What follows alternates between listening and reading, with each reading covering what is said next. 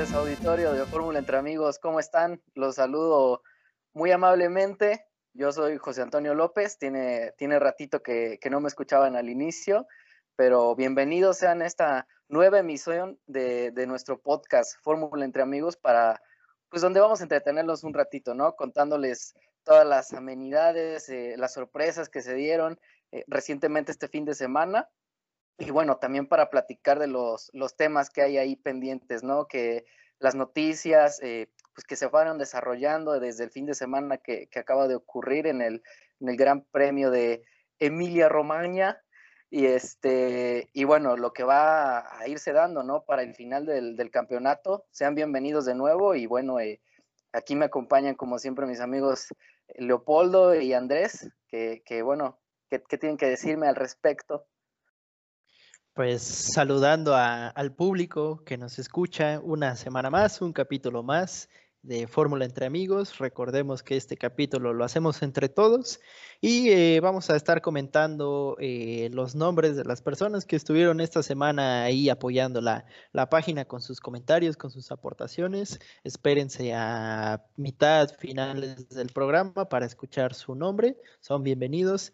Una carrera... Eh, con pocos rebases, pero con algunas emociones, sobre todo a, en las últimas vueltas.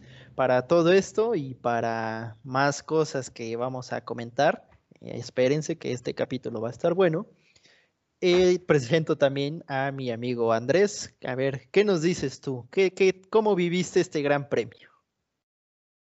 ¿Qué tal amigos? ¿Cómo están? Pues eh, otro gran fin de semana con muchas novedades, con muchas sorpresas, algunas decepciones, otras cosas que, eh, pues también emociones que se dieron por primera vez, como un, eh, eh, digamos, el, el, el, P, el, P4 de el coequipero de Pierre Gasly.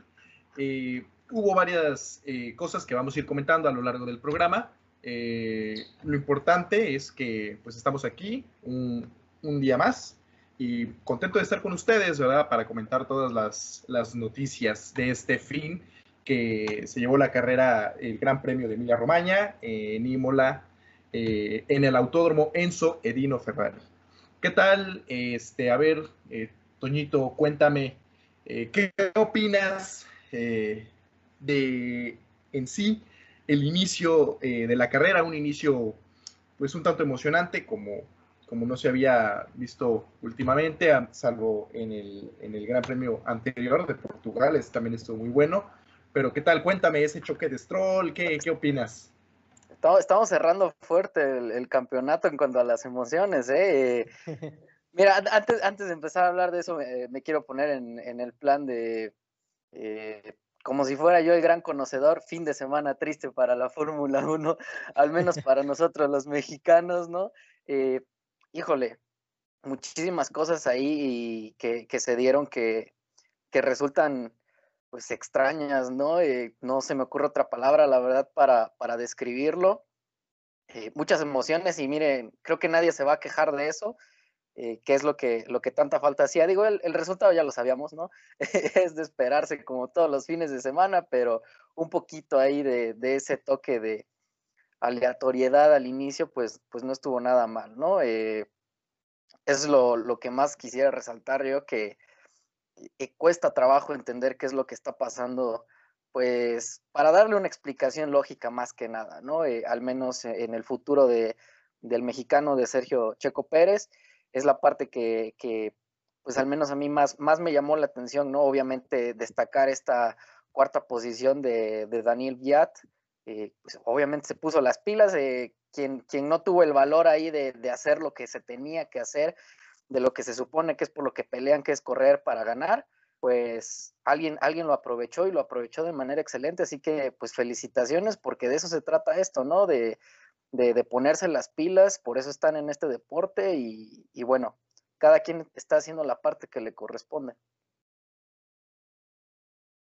Y algo más que comentar de, este fin de semana, no sé cómo lo vean ustedes, de, de rápido lo, lo, hablamos.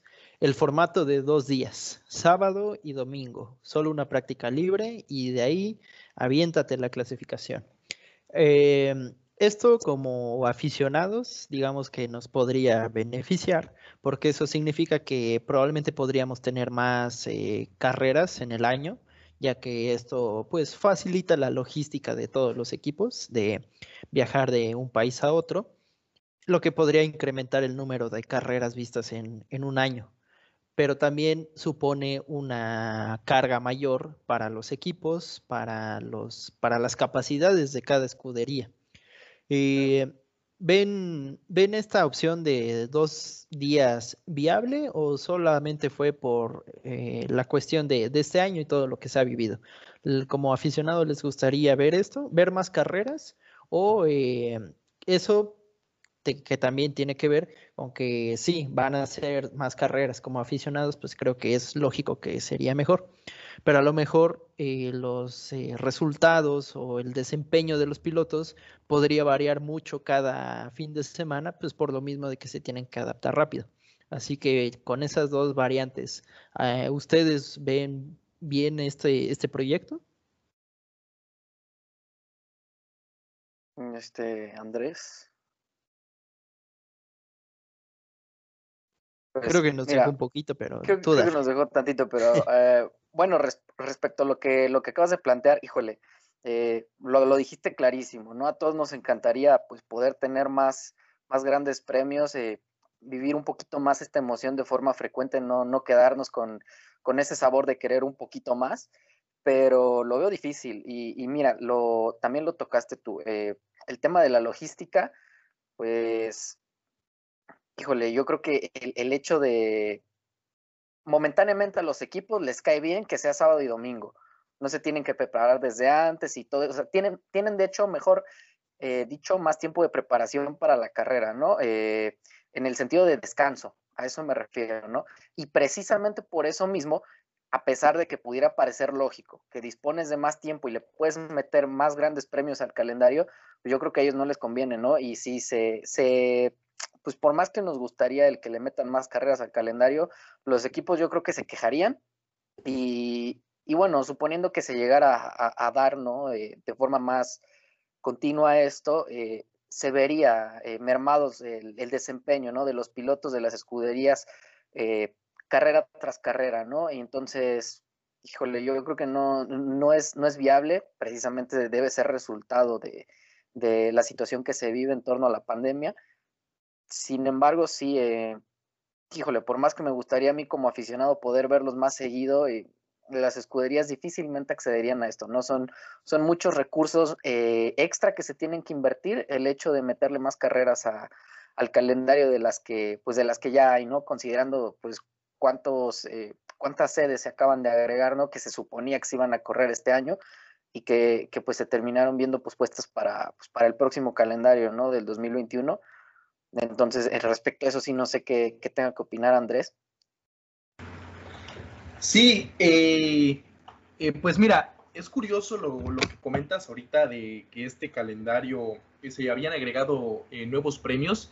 Es algo que estaba yo comentando con Polito hace un momento, que estadísticamente esta temporada del 2020 de la Fórmula 1 iba a ser la más larga de la historia, ya que iba a contar con los premios que ya estaban, este, digamos, eh, eh, puestos en el calendario, los normales, también iba a haber la adición del Gran Premio eh, de Vietnam, que era un circuito, este, un circuito urbano en la ciudad de Hanoi, y que también iba a regresar el Gran Premio de los Países Bajos la verdad, el hecho de que no haya habido eh, la free practice del, viernes, eh, no sé, eh, para mí fue raro. Ya estaba yo acostumbrado a, pues, a, las, a la free practice de 1, a la 2, a la 3. Además, creo yo que, digamos, nosotros vemos las carreras, bueno, ahorita desde la televisión, pero cuando se tiene la oportunidad de ir a un gran premio, creo que el paquete que tú compras o que adquieres, eh, pues por el costo del boleto, que hay, que hay que decirlo, pues no son de lo más accesibles, la verdad. Eh, creo el hecho de que pues sean tres días eh, y que tengas la oportunidad de ver tres días seguidos los autos y con diferentes emociones cada día y, e ir viendo la, el calentamiento desde el viernes, ver cómo se desenvuelven y todo, eh, creo que también es una emoción que estarían quitando o que estarían pues minimizando, ¿no? El hecho de que nada más sea una sesión de práctica de 90 minutos, creo, el, el sábado y luego, luego la clasificatoria, pues a mí me extrañó. Si es buena o es mala para los televidentes, pues viene siendo lo mismo, ¿no? Pero para las personas que asisten al, circuito eh, o al autódromo o, o así, pues creo que es igual como quitar parte de la emoción.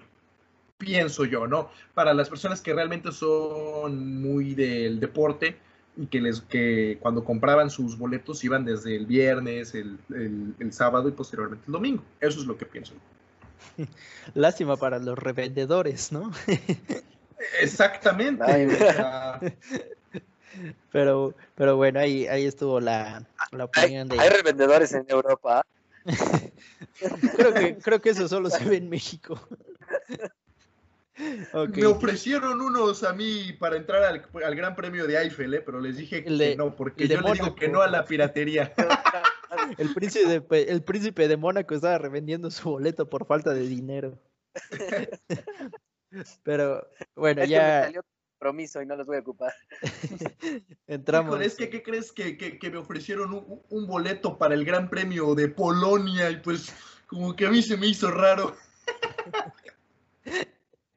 Ah, ah, ya entramos en, carrera y en, la clasificación, pues Bottas, Hamilton y Verstappen. Eh, por un momento, nuestro amigo Otoño, si el podio que él mencionó, eh, el podio que él mencionó, dije, cuidado, cuidado, que nuestro amigo Otoño nos va a quitar el, puesto de... Da la sorpresa, va a ser rompequiniela. exactamente. Y, más en un circuito en donde es muy difícil rebasar por lo angosto que es. Pero llegamos a la primera, bueno, la primera curva, 2, 3.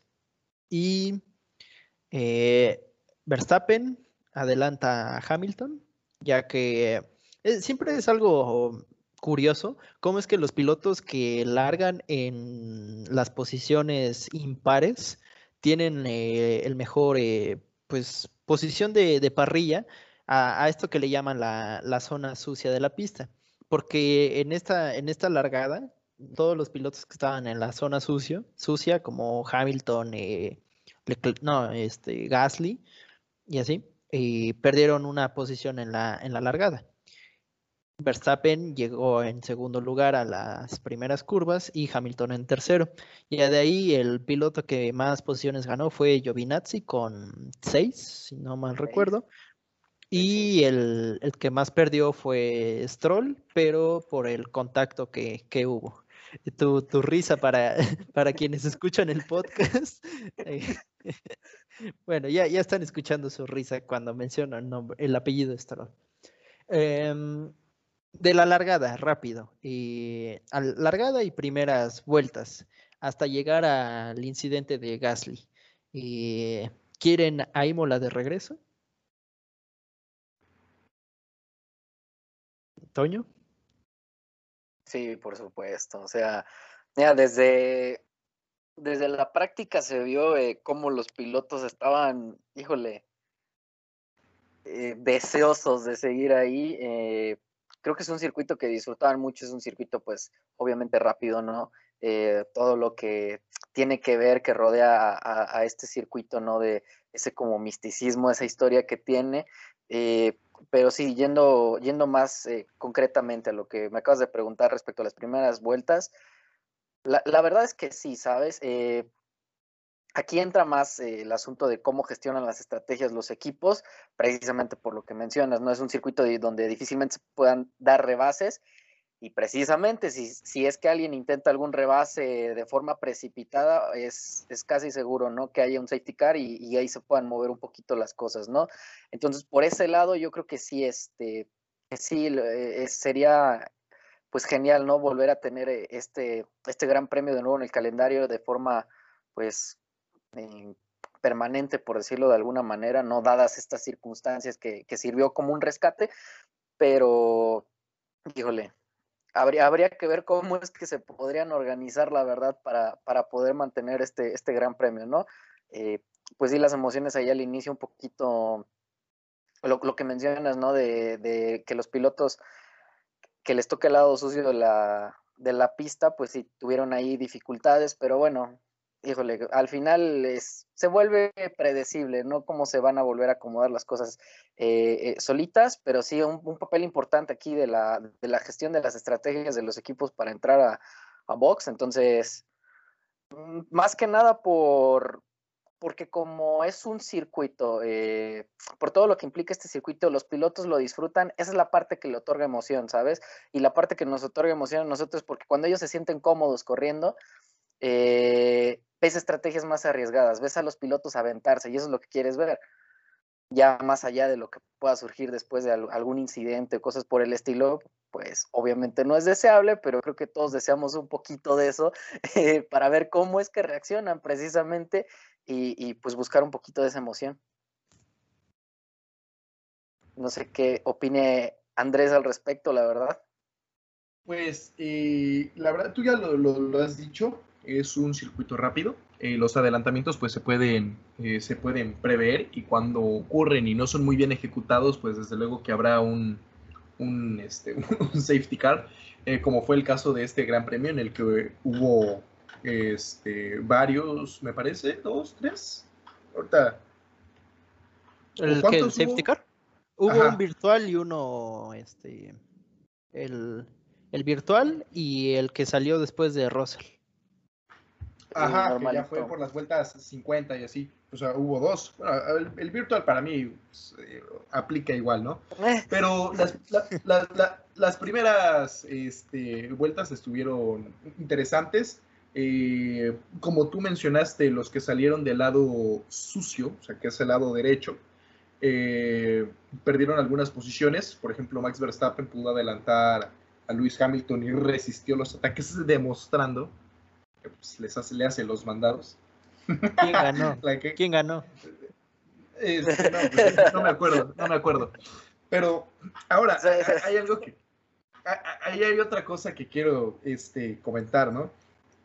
No es algo nuevo, nada que ver, pero referente al accidente que tuvo, bueno, accidente, no sé si llamarlo accidente, pero al, al, al, este, al ligero incidente que tuvo Lance Stroll en la vuelta 2, eh, pues otra vez empiezan las opiniones de que si realmente merece estar en la Fórmula 1 o no lo merece, que el hecho de que no haya estado en, Fórmula 2 y así, que pues no le, no le han ayudado y que pues desde luego otra vez eh, ahí se reafirmó que pues Checo Pérez es el que lleva los pantalones en, en, en, en Racing Point.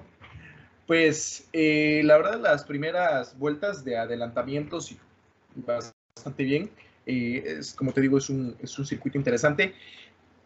Digo, lamentable. Quisiera ahí meter a un perdedor de nuestra. Nuestra divertida dinámica. Un perdedor, pues evidentemente, este, el pobre este, Pierre Gasly, que en la vuelta 9 eh, pues este, lo mandaron directo a, a, los pits, bueno, a, se, tuviera, se, tenía que retirar de la carrera. Me pregunto yo, o sea, ¿qué es eso? Bueno, eh, para los que escuchamos el radio, le dijeron, we have a terminal situation on the car.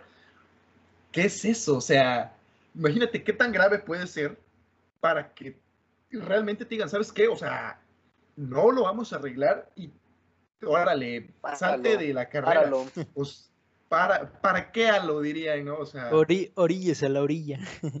no, es en serio, o sea, ¿qué pudo haber sido, no? Porque ya ves que varias cosas se pueden, entre comillas, solucionar a través del volante. Le, les dicen varios comandos y los tienen que ejecutar. Pero pues ahora sí, de plano. Está fallando algo en el motor, apaga todos los motores que tengan que ver con el motor, apaga todos los sensores, perdón, y ya hace cuenta que no pasó nada, tú sigue corriendo. Sí. Engaña la compu. Quítale el fusible, ¿no?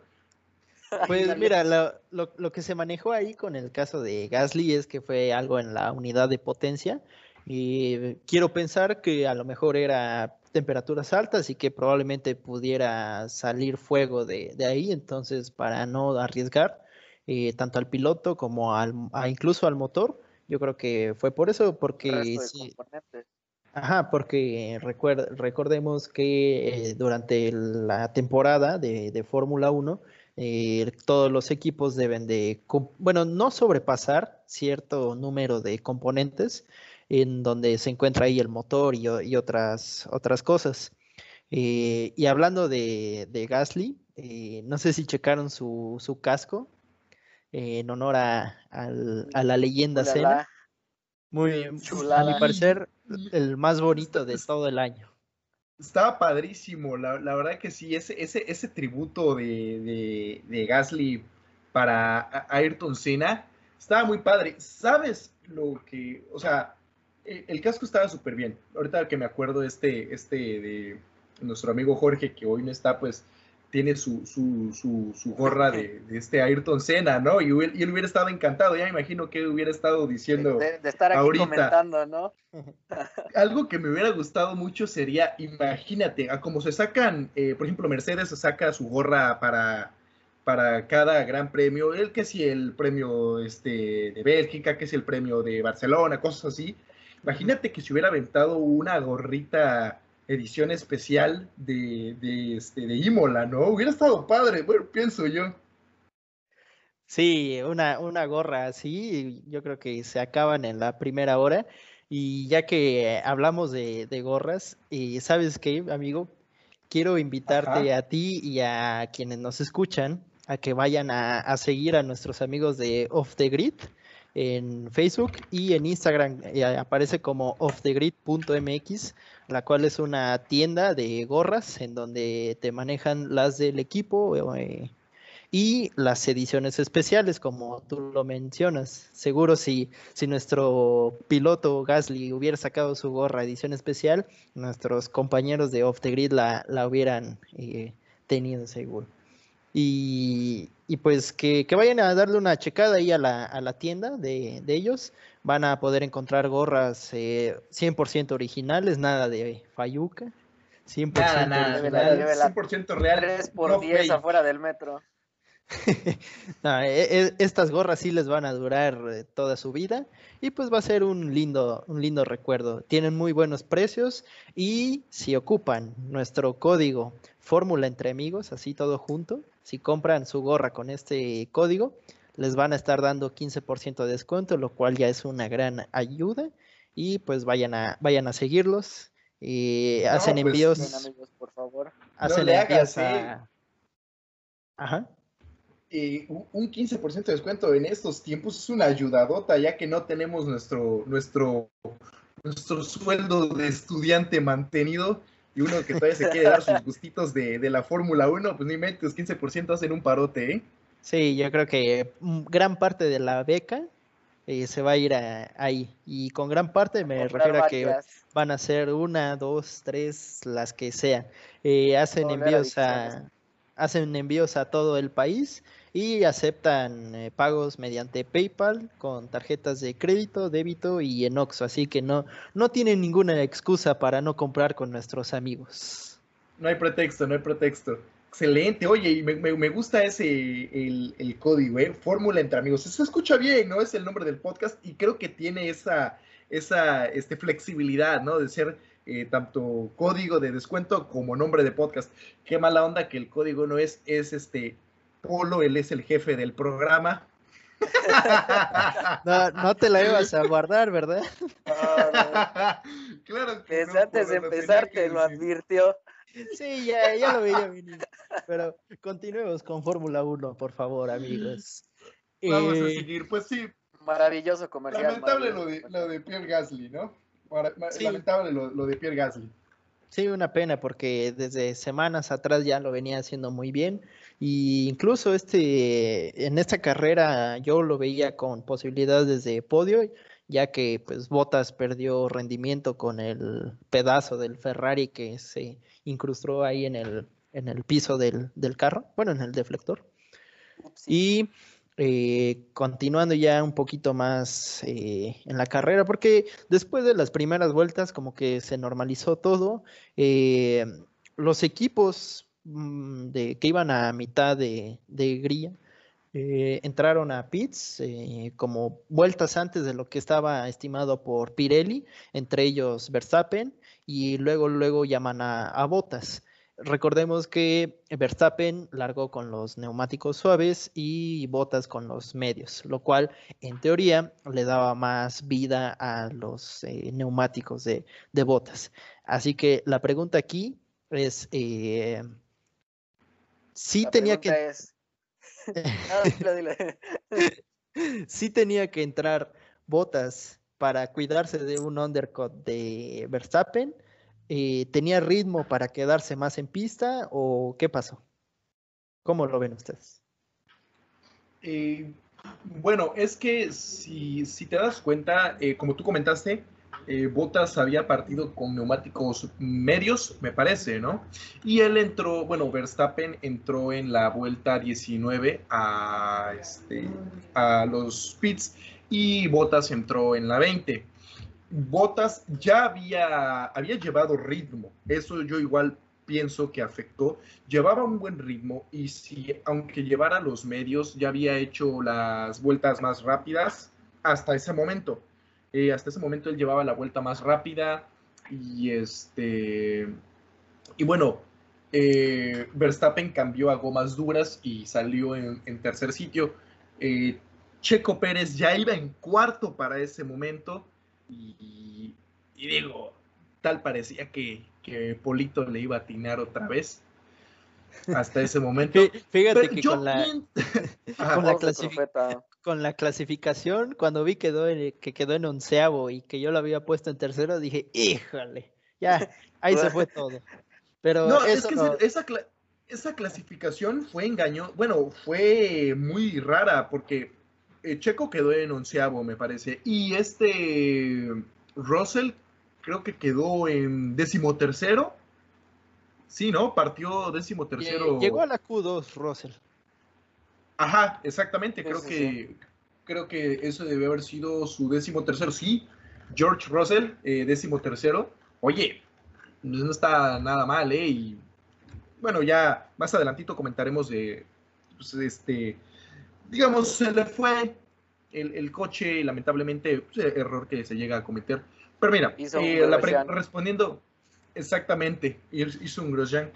Eh, respondiendo a la pregunta que dices tú de que hiciste sobre botas, eh, pienso yo que sí le duraban un poco más los neumáticos, a lo mejor ya no le iban a durar tanto tiempo, sí tenía que aprovechar eh, luego, luego después de Verstappen para evitar un undercut, pero pues eh, fue un buen movimiento, considero. Y ahí voy a la siguiente cuestión. Hamilton se da cuenta que Bottas entra a pits, bueno, que tanto Verstappen como Bottas entran a pits, él queda liderando la, carrera con neumáticos medios como lo tenía Bottas, y al ver esto Hamilton dice, no me llamen a pits, eh, mis neumáticos eh, por primera vez en la historia dice que están bien, eh, mis neumáticos se sienten bien, dice así, y en las transmisiones lo dicen como el Hammer Time, empezó a hacer sus eh, vueltas eh, rápidas. Cada, cada giro bajaba centésimas a su marcador. Y a lo que voy es, gracias a esa decisión que tomó el piloto, ganó la carrera. Eso para mí es el punto de inflexión, que con esa decisión Hamilton, bueno, también obviamente con, con el talento que, que, tiene, hizo el, Delta que necesitaba para, para que entrara al pits eh, saliera por delante de, de Botas. Eh, a lo que voy es, estamos en, en, los años o en la era, no sé cómo quieran llamarlo, en donde los ingenieros de pista y los analizadores de toda la data que se da son los eh, que deciden y ya los pilotos solo, solo obedecen ¿O por qué no vemos más decisiones de ese tipo en, las carreras? Que los pilotos les digan a sus equipos, dejemos si es Mercedes o no. Eh, e incluso me animo a decir, y algo de picante a la plática, ¿no pudo haber hecho eso Checo también cuando lo llamaron? Decir, oye, ¿sabes qué? Pues eh, mis, mis llantas llevan menos de la mitad de vueltas que los que traigo atrás, y me quedo afuera. Ser tal vez un poco rebelde, pero al final de cuentas creo que el piloto sabe mejor que nadie lo que está pasando en pista, a que pues por mucha matemática, teoría, los ingenieros te digan que esta es la mejor vuelta para entrar. ¿Cómo ven lo de Hamilton eh, con esa decisión? Y si estamos en ese momento en el que ya los pilotos simplemente obedecen órdenes. Eh, Toño. Mira, yo, yo lo veo como un tema de confianza. Y es un tema de confianza mutua. Mira, creo que tienes muchísima razón en el, en el asunto de los ingenieros de pista, pues precisamente si están checando todo el tiempo, eh, cuidando la telemetría de, de, los pilotos, lo que van realizando vuelta por vuelta, precisamente es para ayudarlos, ¿no? Para, para generar eh, una estrategia que le diga, mira, haz esto en este punto, en este momento mejor aguanta. Eh, el piloto obviamente lo que hace es darle retroalimentación, precisamente porque es quien está en pista y es quien está sintiendo realmente cómo le está respondiendo el coche y es quien está viendo de primera mano cómo están pues este pilotando los demás conductores en la carrera, ¿no?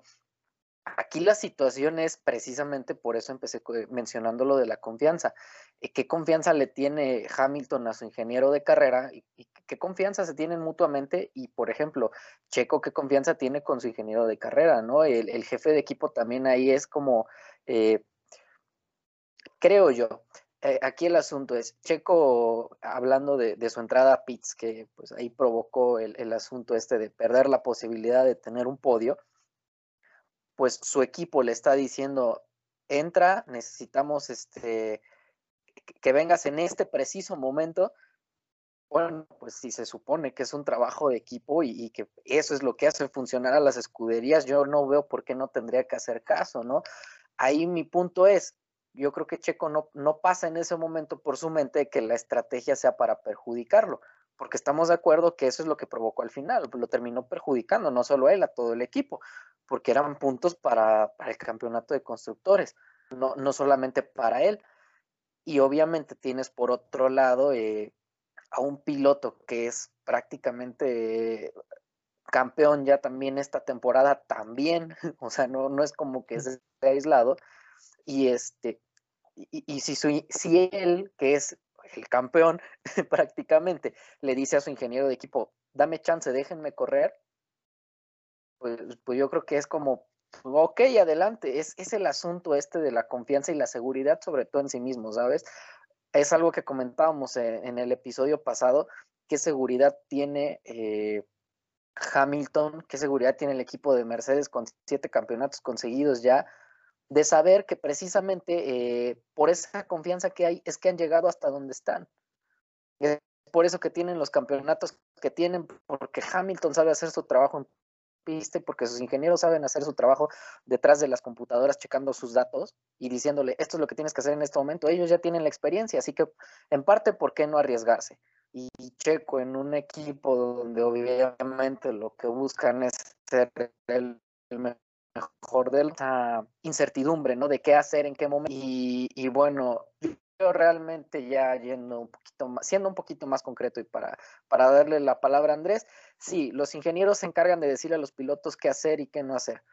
Pero si tú sabes que tienes un piloto eh, y tú confías en tu piloto como equipo, no nada más como ingeniero de carrera, y tu piloto sabes que te está diciendo, déjame hacer esto porque me va a salir, pero no porque sea una corazonada o lo por el estilo. Sabes que tienes un piloto con capacidades, lo vas a dejar correr y lo vas a dejar correr. Entonces, este, si tú no confías en tu piloto, eh, si tú crees que los datos que te está arrojando eh, en la telemetría te dicen, ¿sabes qué? Párate en este momento, pues ahí es, es una responsabilidad compartida, ¿no? Eh, creo que más cargada del lado del equipo que, que, del piloto, pero pues al final el resultado es el que habla por sí mismo y, y, en esta ocasión fue, fue para mal, ¿no? Tanto para el equipo como para Checo, ¿no? Que, que por el mismo radio expresó su frustración de, pues, fue de regalamos de nuevo el podio. Así que no sé qué, qué tenga que decir al respecto, Andrés. Pues mira, las estadísticas en el número de vueltas, eh, Checo entró a los pits en la vuelta 28, eh, en la 26 era cuarto, entró a los pits y salió séptimo por detrás de, de Latifi. qué, curioso, ¿no? ¿Qué hacía él por ahí? Un vecino, ¿verdad? Este, lejano destacando en parte lo que hizo Latifi, pero también Raikkonen, porque si no hubiera, si no existiera la regla de cambiar los neumáticos, yo creo que él hubiera ido por el podio o más. Driver of the day. Sí, de hecho, pues por ejemplo, Latifi iba sexto, Raikkonen quinto, Fettel cuarto y, y este y Ricciardo iba en octavo. Eh, hasta la, pues, bueno, eso fue en la vuelta 28. Eh, Hamilton aprovechó el safety car virtual de la vuelta 31 para detenerse y pasar a los pits. Y tú ya lo habías comentado, Polo. Checo es un piloto que lleva buen manejo de gomas, tú lo has comentado. Ah, en algunas, este, para algunas, para algunos neumáticos logra sacarle una o dos ya muy exagerado, hasta tres vueltas más a cada par de, a cada grupo de, neumáticos, en diferencia de los otros, este, de otros pilotos. Considero yo que sí hubiera podido alargar un poco más esos neumáticos unas cuantas vueltas y así evitarse la innecesaria parada, eh, bueno, la, innecesaria segunda eh, este, parada, pero es este, bueno, considero yo que no fue una muy buena, bueno, evidentemente no fue una buena estrategia la que le, la que le trazaron a, este, a, Checo Pérez. Y creo yo que, como dice Toñito, la confianza es, elemental. Y creo que el que mejor conoce los, eh, los neumáticos y lo que está sucediendo en pista es el piloto. Y si tú sientes, porque ya tienes conocimiento de causa, eh, el estado de tus neumáticos y consideras que le puedes sacar un poco más, pues lo haces y ya, ¿no? Pero, pues bueno, lo llamaron antes. Y, eh, ahí va una pregunta que quiero dejar al aire nada más. Eh, ¿No hubo intereses secundarios? Intereses de... Ah, imagínate, o sea, tú no lo sabes, que ¿Qué, te, te, asegura que el caprichudo ahí de, de Stroll? ¿Mm? Sí, eh, mira, la verdad no me animo a, decir que sí, porque la lógica va en contra de esa decisión. Porque tú como dueño de equipo, hablemos de Lawrence Stroll, eh, tú como dueño de equipo, eh, al final te, debería dar igual si es tu hijo o el otro el que lleva los puntos, porque los puntos significan dinero y los puntos significan posiciones en el, ranking de, constructores. ¿Qué, pasó con esto? Stroll, pues otra vez no, no consiguió puntos. Y Checo de estar en tercero quedó en séptimo, bajando eh, bueno, más bien los otros pasándolos en, el, en, la clasificación de, pilotos. Y, si creemos que esta edición es por eh, capricho de, Stroll, del papá y del hijo, eh, tal vez como aficionado sí te la podría comprar, pero viendo ya un poco más objetivo todo el asunto, se me hace difícil eh, que, que, suceda eso. Al menos no, no tendría explicaciones para, para eso. Ah, no, claro, o sea, yo te lo digo. lógica? Es que yo te lo, o sea, yo se lo digo. Sí, entiendo, tu comentario. Yo te lo digo en, mi papel de aficionado y, no como ingeniero de Fórmula 1 que me encantaría ser, evidentemente, ¿no?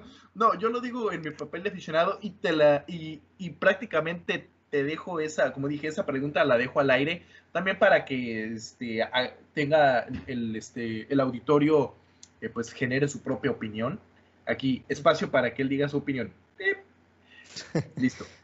Este, si fue a propósito o, hubo una segunda intención, dinero por dinero no se detiene, ¿no? O sea, este, Lawrence Stroll fue catalogado por Forbes como uno de los mil hombres más ricos del mundo en el 2018. Bueno, pero también acuérdate que ser rico no significa gastarla a lo tonto. Y ahí estaría gastando de su dinero. bueno, pues bueno, ese, continuamos, con la Continuamos antes de que antes de que me llegue un, correo así de este con Stroll Company, ¿no? Has este has sido demandado. Por difamación. Ok, con todo, con todo lo sucedido en las primeras vueltas y los choques que hubieron ahí, los roces, eh, Botas tuvo, se llevó casi casi como de recuerdo, como si fuera eh, una familia que va a los 15 años y se lleva el centro de mesa. Valtteri Bottas se llevó el pedazo del Ferrari consigo, pero en toda la, en toda la carrera. Y eso hizo que perdiera un poco de rendimiento el W11. A lo que con la presión de Verstappen atrás, y vaya, el apellido que lo mencionó alguna vez Rosberg en Abu Dhabi, eh, donde, le donde le decían que era crítico rebasar a Verstappen. Eh, para empezar, rebasar ya es una tarea algo complicada. Y luego Verstappen ya a su corta edad ya impone mucho ese apellido. Eh, vimos una vez más lo que se ha comentado aquí, lo que ha comentado mucho Andrés, que yo digo que Valtteri Bottas es el mejor coequipero que Mercedes y Luis pueden tener. Eh, ya si más tarde hay espacio para comentar, daré mis razones. Pero se nota una vez más la presión eh, que, que, le gana al finlandés empieza a bloquear eh, llantas, empieza a tener errores eh, y lo termina pasando Verstappen al llegar a la curva 1, posicionándose en segundo e incluso Verstappen celebrando el, rebase. Eh, de, rápido, Botas no, no, de verdad no sabe manejar la presión o eh, ya se le juntó todo el trabajo de querer, eh, querer acercarse a Luis, pero mantenerse por eh, adelante de Verstappen. Luego el saber que cualquier error, todo, todo el mundo te lo va a cuestionar de por qué estás en ese Mercedes. Y Botas y merece ser el segundo piloto de Mercedes para ustedes. Toño. Botas merece ser el el, primer piloto, creo que de cualquier otro equipo. ¿Por qué? Porque Mercedes no va a soltar a Luis y, creo que es lo peor que podría hacer Mercedes, soltar a Luis. Eh, es que no se trata de cuestionar la, capacidad o la calidad de manejo que, tiene Valtteri, ¿no? Es lo que, lo que ya habíamos platicado. Y respecto a las dos opciones que pusiste de, de, de Valtteri, ¿qué es lo que le pasa? Pues, híjole, yo creo que es, em, es precisamente, son, son, son tantas cosas, ¿no? Eh, el saber que, de nuevo, arrancas la carrera en pole, este, pero en cualquier momento Luis te va a rebasar. o sea, Luis, eh, en lugar de precisamente lo acabamos de comentar, eh, le dicen, ven, entra a box, y Luis dice, no, ¿sabes qué? Voy a sacar ventaja para que en el momento que sea indicado yo pueda volver a entrar a box y recupero la posición que tenía como si nada hubiera pasado pero el hecho de, saber que no nada más tienes que lidiar con Lewis Hamilton, sino con Max Verstappen, híjole, eh, ahí en ese sentido sí le doy todo el, mérito a Max, porque como lo menciona Andrés, ¿no? A su corta edad, eh, ya es este, es alguien, ¿no? Que, sabes que es, que te va a dar pelea siempre, ¿no? Entonces ahí ya eh, Valtteri eh, pasa de tener que pelear con su compañero de equipo, por decirlo de alguna manera, e, e, esto de pelear, pues a, tener que preocuparse por cuidar la segunda posición. Entonces, ahí se le junta yo creo que todo y, pues es una lástima, ¿no? Porque su calidad no se puede cuestionar cuando en una en las prácticas y luego en la clasificación te saca los resultados, te saca la vuelta rápida, ¿no? Y, y lo hace muchas veces ya sea por la mínima eh, o por una o por un margen de diferencia un poquito más, más amplio sobre, sobre Hamilton. Pero Hamilton lo que tiene es eso, tiene tranquilidad, tiene seguridad en sí mismo y dice, va, no hay bronca, ¿no? Que arranque yo después este, en segunda posición, porque en algún punto lo voy a rebasar, ¿no? Entonces, mm, es, es, es esa presión que, tiene Valtteri precisamente derivada de ser segundo del equipo. ¿no? Entonces, ¿por qué? Porque, por ejemplo, en, un caso hipotético, ¿no? Eh, Valtteri que sea el primero de, Red Bull. Max Verstappen al ocupar la segunda posición, no digo que se va a comportar igual que Valtteri, porque creo que es un poquito evidente que tiene más carácter, eh, vamos a decirlo así, puede sonar eh, un poquito tirándole ahí a, Valteri, pero no se va a dejar tan fácil, pero sí le quitaría presión a, a Valtteri para, para, sentir que tiene el respaldo completo de un equipo y, y, de sentirse más en esa libertad de aplicar todas sus capacidades ya en el ritmo de carrera, no solamente para marcar una vuelta rápida para la clasificación. Entonces, por eso te lo digo, ¿no? Eh, no es que Valtteri merezca o no merezca ser el segundo piloto de ese equipo, sino que ese espaldarazo que probablemente necesita para poder explotar eh, durante el ritmo de carrera sea lo que le esté faltando, ¿no? Eh, ¿Por qué? Porque, pues, siendo honestos, toda esa atención la tiene Luis Hamilton. Eh, yo pienso que es el fantasma y la sombra de Hamilton siempre están presentes en él. y me refiero al fantasma con eso lo quiero decir hipotéticamente, eh, no porque estemos en, en 2 de noviembre. Este, ya me lo mató. No, este, pero sí. va a poner su ofrenda. Uy, no, ¿cuál ofrenda? Polo le tiene un altar permanente.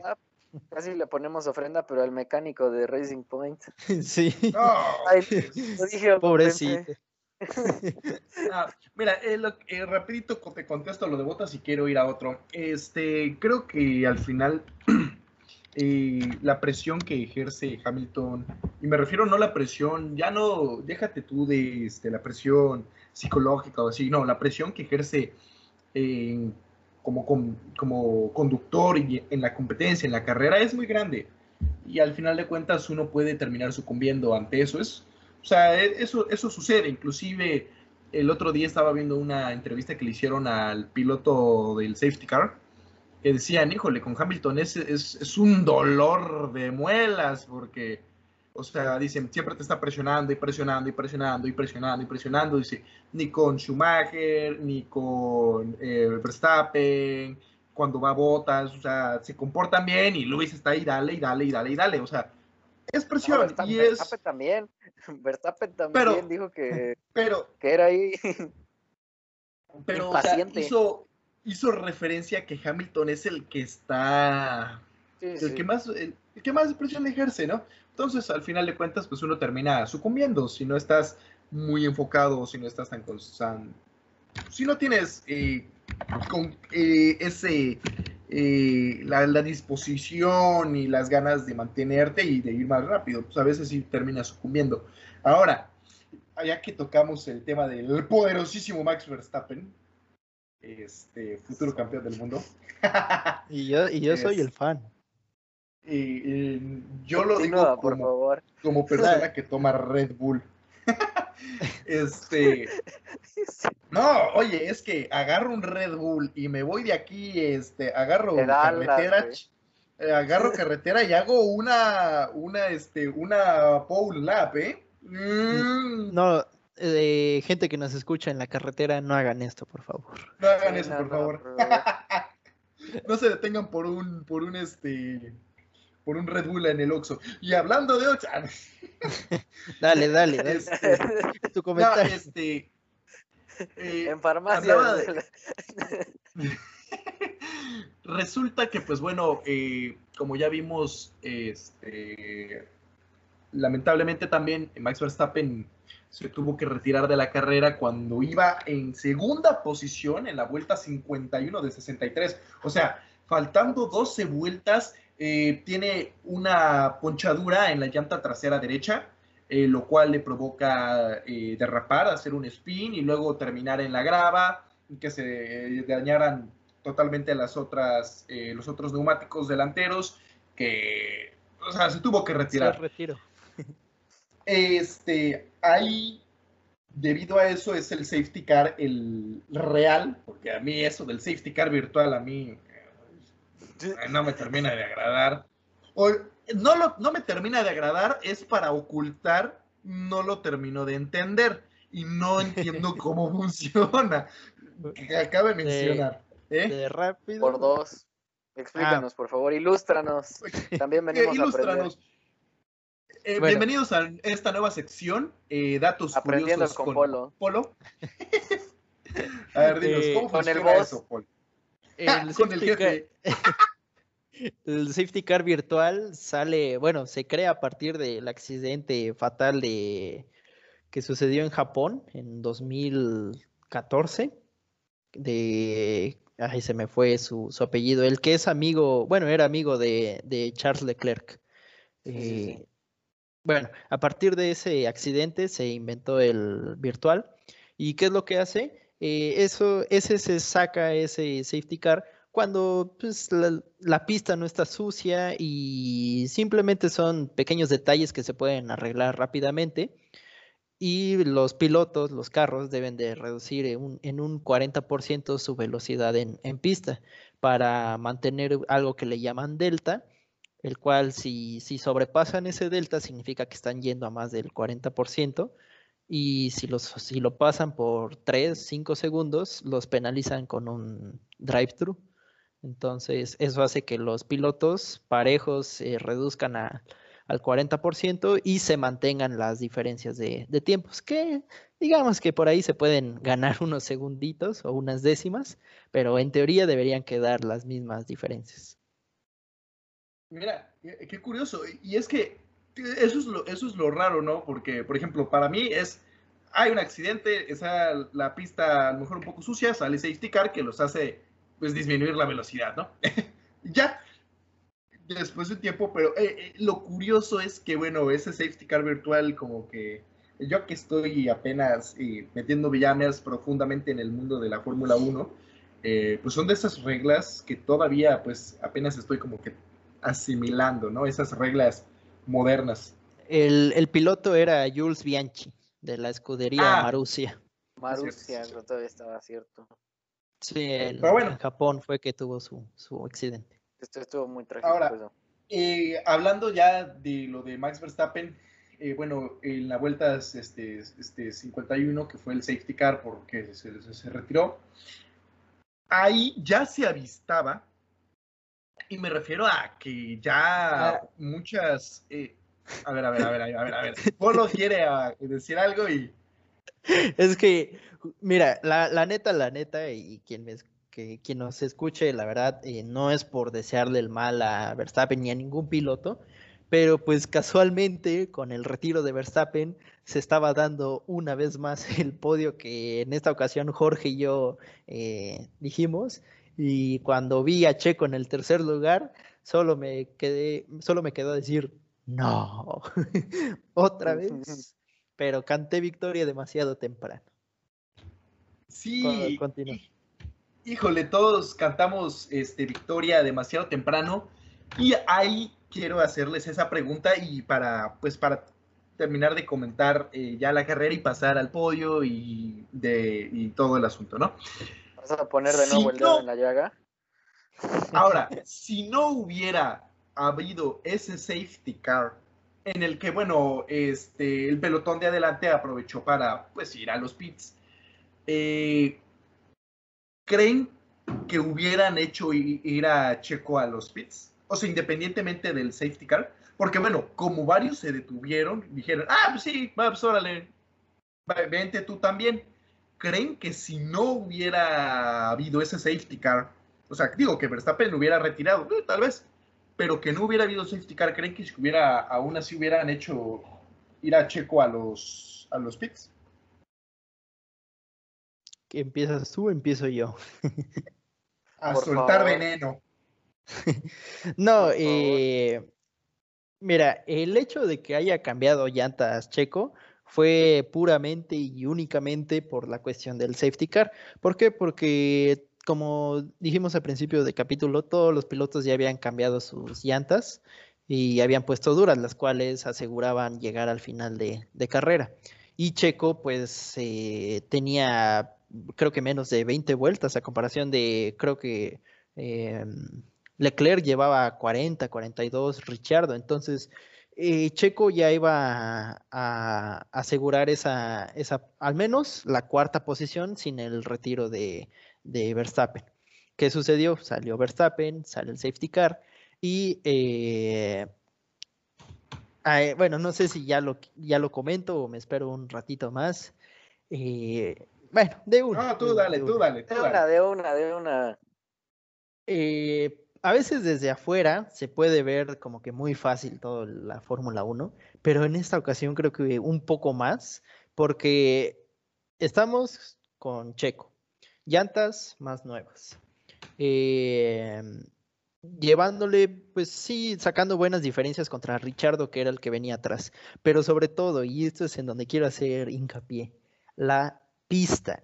La pista no estamos hablando de otros trazados que más anchos, eh, más eh, con grandes rectas, sino estamos hablando de Imola, un circuito, como dicen, de la vieja escuela, muy angosto, en donde pocos rebases se vivieron el fin de semana. Entonces, imagínate, eh, la estrategia de Racing Point únicamente se puede eh, como que defender si decimos que metieron a Checo pensando que Richardo, Leclerc y los demás también iban a entrar a pits, a poner rojos.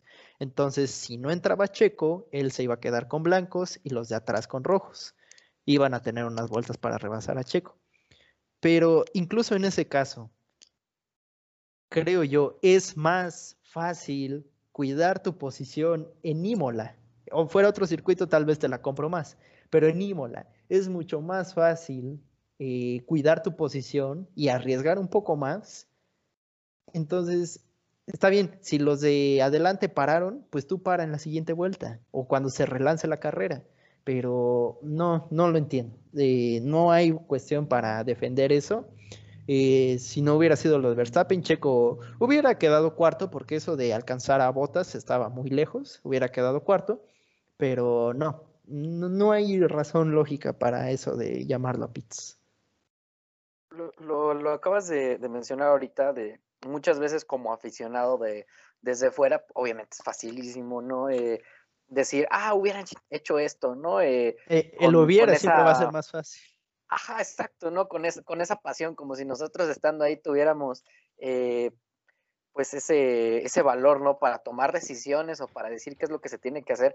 Pero mira, para, para hacerlo más sencillo, creo que las declaraciones de, de Richardo al final de la carrera responden exactamente igual que nosotros. Es de, no comprendo cómo es que logré el podio. Así. Y Así, o sea, y es alguien que estuvo ahí. Sonreí cuando vi a Checo entrar al podio. Así de inaudito fue lo que hizo la escudería. Sí, o sea, la verdad que sí, sí, sí, sí se, se, pasaron. Y curiosamente, bueno, eh, hubo el safety car en la 51, en la vuelta también luego en la 53. Este, bueno, todavía seguía el safety car. Eh, por el accidente de, George Russell, que él lo aceptó, perdió su, pues perdió un volantazo, no sé, concentración, lo que sea, eh, ni modo, ¿no? Se tuvo que retirar. ¿Saben qué es, lo, qué es lo divertido y que leí este, en, en comentarios? que ahorita toda la gente eh, con Russell está así como de, ah, pues ni modo, fue un error y cosas pasan. sí, sí, como que apapachando al piloto. Y, pues oye, si fuera Grosjean o Magnus o algún otro, ya se lo hubieran quemado. como, no, como yo me iba a quemar a Magnussen cuando en la segunda vuelta hizo su spin también, yo dije, otra vez ese cuate en la segunda vuelta ya eh, regalando la, la, carrera. Pero mira, aquí lo curioso es que este inclusive hasta la vuelta 58 estuvo el safety car, o sea, ¿qué onda? Sea, metió un montón ahí, o sea. ahí. Y eso, ajá, exactamente, afectó directamente a Checo porque, bueno, eh, tal vez, tal vez con unas 12, 11 vueltas, tal vez hubiera podido llegar al tercer lugar, pero o igual y quedarse con el cuarto. Mira, para acabar pronto, no quedar hasta donde quedó en el séptimo. O sea.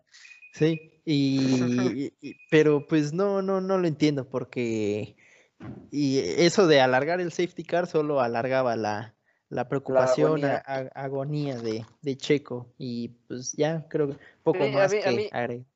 Esto solo alarga mi agonía de saber qué asiento va a ocupar el próximo año. Eso cada día, cada semana. La, verdad que, bueno, voy a aprovechar esto para recordarles que, tener, que nos sigan en nuestras páginas de Fórmula Entre Amigos en Instagram y Facebook. La verdad que eh, hoy este, Leopoldo Bala se aventó una, una muy buena opinión, una columna de opinión en... en la verdad lo que sea de cada quien. Fórmula Entre Amigos. En, la página de Fórmula Entre Amigos, que desató mucho tema de, de conversación hay este, eh, seguidores nuestros que, creen que Checo Pérez, pues, este, no ha dado como que el, digamos, a demostrar su valía, otros piensan que todavía tiene un poquito más que dar, y así. Eh, agradecemos mucho, agradecemos eh, mucho que ustedes comenten las publicaciones, que las compartan, que ustedes pueden opinar todo lo que quieran. Y eso es, eso es lo padre, ¿no? Eso es lo, lo, bonito de, de, este, de este podcast, que lo hacemos entre todos, todos este, tenemos nuestras opiniones. Y, híjole, nada, yo nada más espero las, las fechas, ya las tengo contadas para ver qué, qué va a pasar, porque se están cerrando los equipos, ¿eh? Rapidito. Este, a, ver, eh, la, la, la, carrera terminó, este, Hamilton, Mota, Richardo. Pasemos al siguiente tema. Se te acaba el tiempo, Bob Esponja. Sí, este, la carrera, pues ya saben, ¿no? Hamilton eh, vota a Richardo, Richardo el segundo podio para, para Renault, este, después de, del este, GP de, ¿cuál fue? Rusia, ¿no? Eh, no, Alemania, No, Alemania, Alemania, Alemania, Alemania, Alemania. Ok, pues este, ya saben, ¿no? Eh, lo típico, su, su, su, este, su, su shot de, de tenis parece, que me, parece que me están corriendo de la fiesta, aguántala tantito ya. Para, o sea, creo que ya quieres ir cerrando el programa, pero para no, hacer... No, no, no, no. ¿cómo crees? No, quería nada más aprovecharlo para, para hacer eh, rapidito como que una revisión de las noticias que se dieron, eh, las, las, noticias que se dieron en esta semana sobre los pilotos. que ah, pues se cerraron algunas opciones ya varias eh, escuderías como Williams, así. Pero bueno, querías terminar al de comentar algo de la carrera para... Ah, no, eh, nada más aclarar porque a lo mejor eh, quienes nos escuchan no pudieron ver esta publicación. la publicación, la nota, opinión de Fórmula entre amigos, está titulada como Checo y la, entre muchas comillas, entiéndase, desventaja de ser mexicano no se entienda mal. Ahí en la publicación, en la nota, aclaramos que ser mexicano, ser latinoamericano es todo un orgullo, pero eh, las bases que tenemos o los fundamentos para haber hecho esta publicación es que seamos sinceros. Eh, y yo entiendo que hay muchos detractores, gente que no apoya a Checo, y, es válido, porque no por ser latinoamericano te tiene que caer bien. Eh, aquí se respeta la opinión de todos. Pero si dejamos atrás el hecho de ser, ya sea fan o detractor de Checo, si vemos sus números en, dentro de la historia y esta temporada, pues estos números los quisieran tener muchos. y más eh, con, los, con los carros que ha tenido Checo a lo largo de, su trayectoria.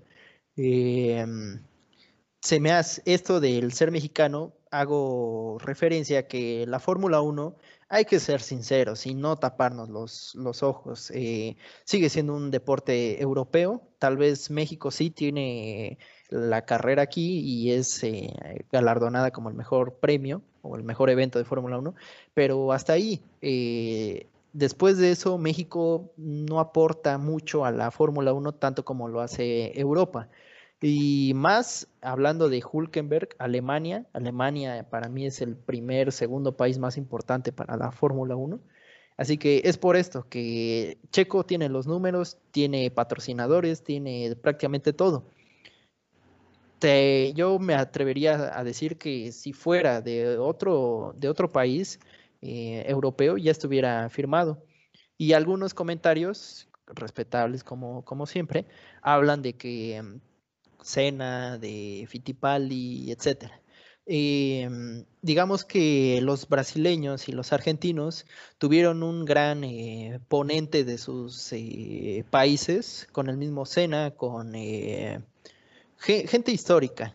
Entonces, Fangio, exactamente. Entonces, argentinos y brasileños son muy, tienen el talento nato y esos grandes nombres que estuvieron en grandes escuderías y lo hicieron muy bien si hablamos de México, ahí estuvo Pedro Rodríguez, que estuvo incluso en, Ferrari, pero lamentablemente su trayectoria acabó pronto, así que e, esa, esa fue en gran parte la, nota y agradecemos a todos los que comentaron, eh, tanto apoyando la nota como eh, diciendo que estamos locos.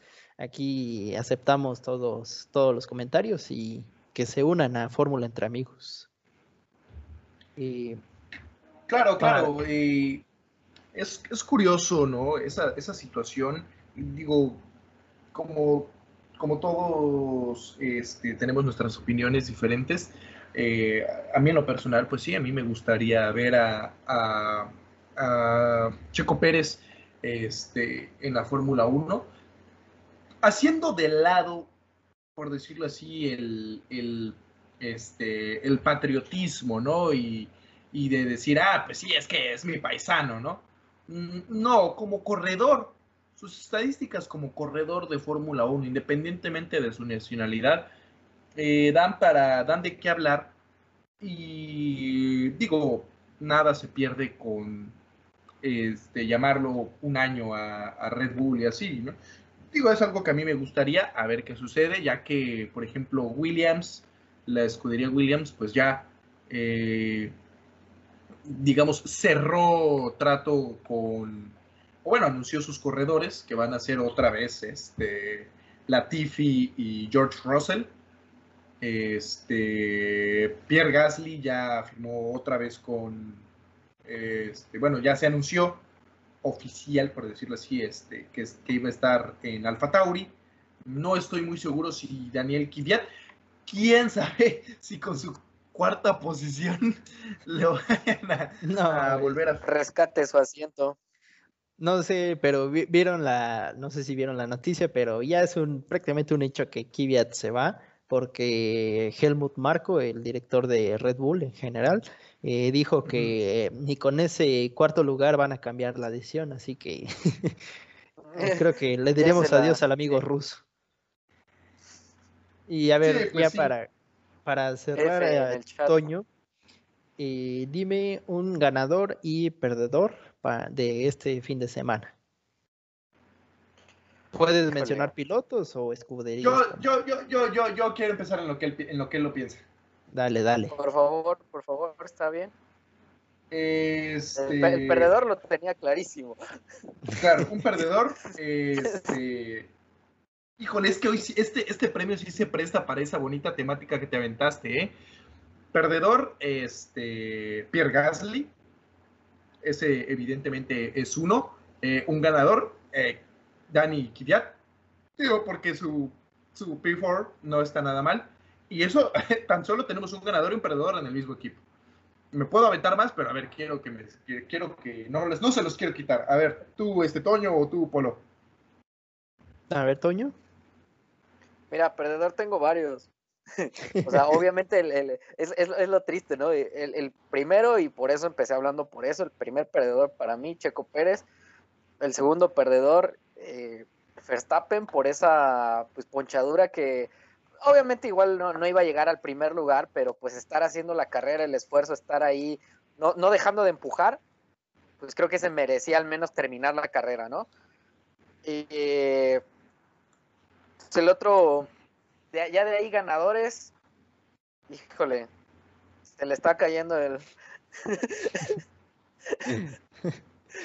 a ver, échale, échale. Eh, híjole, pues ganadores, creo que no, no hay mucho que buscarle, ¿no? El equipo Mercedes, esos siete campeonatos, eh, más allá de la polémica que se pueda generar, eh, qué tan favorecidos se vieron o no con esto de la era, de la era híbrida. Ah, como lo mencionamos nosotros, es muy fácil criticar estando fuera, ¿no? Pero ya estar ahí, gestionar un equipo realmente, gestionar a tus pilotos, gestionar a tus recursos y mantenerte en ese primer lugar, eh, no es fácil. No es fácil y creo que aplica para cualquier cuestión de la vida, ¿no? Eh, lo mencionan muchísimas veces como un cliché. Lo fácil es llegar, lo difícil es mantenerse. Y siete campeonatos seguidos, eh, te digo, más allá de la, polémica que pueda existir alrededor o las leyendas que se generen en torno a este tema, pues sí es, es, es plausible el logro que tiene el equipo de Mercedes. Mira, ah, ah, bueno, este, eh, tú Polo, porque yo creo que tú ya, yo creo que ya sabes que voy a decir otros dos ganadores. O sea, porque mencionó eh, Toño dos perdedores, quisiera ponerle dos ganadores, pero pues igual, y imagínate, a lo mejor te, te quito tus, los, ya te dejo a ti sin ganadores y perdedores, Paul. Pues mira, em, creo que un ganador para mí fue Richardo porque ni él se lo esperaba. Renault ni Richardo se esperaba ese podio. La verdad es que les cayó, dirían por ahí, una expresión muy de señor como agua de mayo. Como agua de mayo. y, y, perdedor, pues pongo a toda la, a todo eh, Racing Point. no solo, no, no solo a Checo, sino a todo Racing Point por eh, perder el, podio, por la actuación de una vez más de Stroll, que deja eh, por notar las carencias que tiene el equipo. Eh, leí algunos comentarios que decía que si Aston Martin desea ser un equipo de estar entre los dos, tres primeros para el siguiente año, necesita urgentemente cambiar a su ingeniero o el encargado de estrategia del actual Racing Point. Eh, por ahí puede que también se vaya eh, el director. No sé, eso ya es meterme mucho en eso. Pero así de rápido, uno y uno, yo creo que Richardo y Racing Point, ganador y perdedor. Mira, otros eh, ganadores, pienso yo, la que se está, últimamente se la ha estado rifando, ¿para qué, para qué decirlo? Este, pues el equipo de Alfa Romeo, ¿eh? Oye, partieron, eh, Kimi Raikkonen partió en lugar 18, Antonio Giovinazzi partió en lugar 20 y terminaron en noveno para este para Raikkonen y décimo para Giovinazzi. Oye, no está nada mal, o sea, ¿qué onda? A, aventarte 10 posiciones eh, no está nada mal. Terminaron en noveno y décimo y empezaron en 18 y 20. Entonces. ¿El conductor de eh, día para Raikkonen? Exactamente, creo que un ganador este, fue Raikkonen y también Giovinazzi.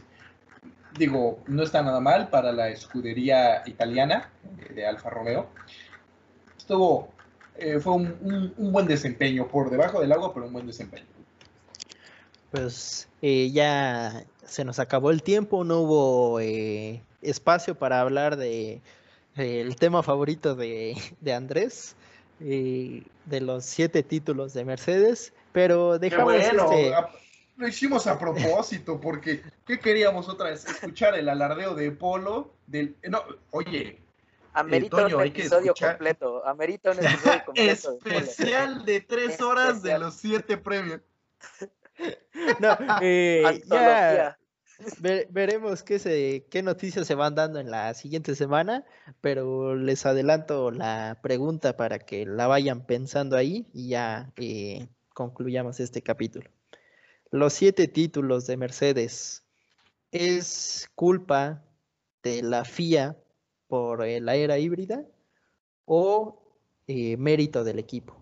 No me lo respondan, se la piensan para la siguiente semana, igual los aficionados. Si no se aguantan una semana, que nos escriban en Ahorita te voy a dar mi respuesta.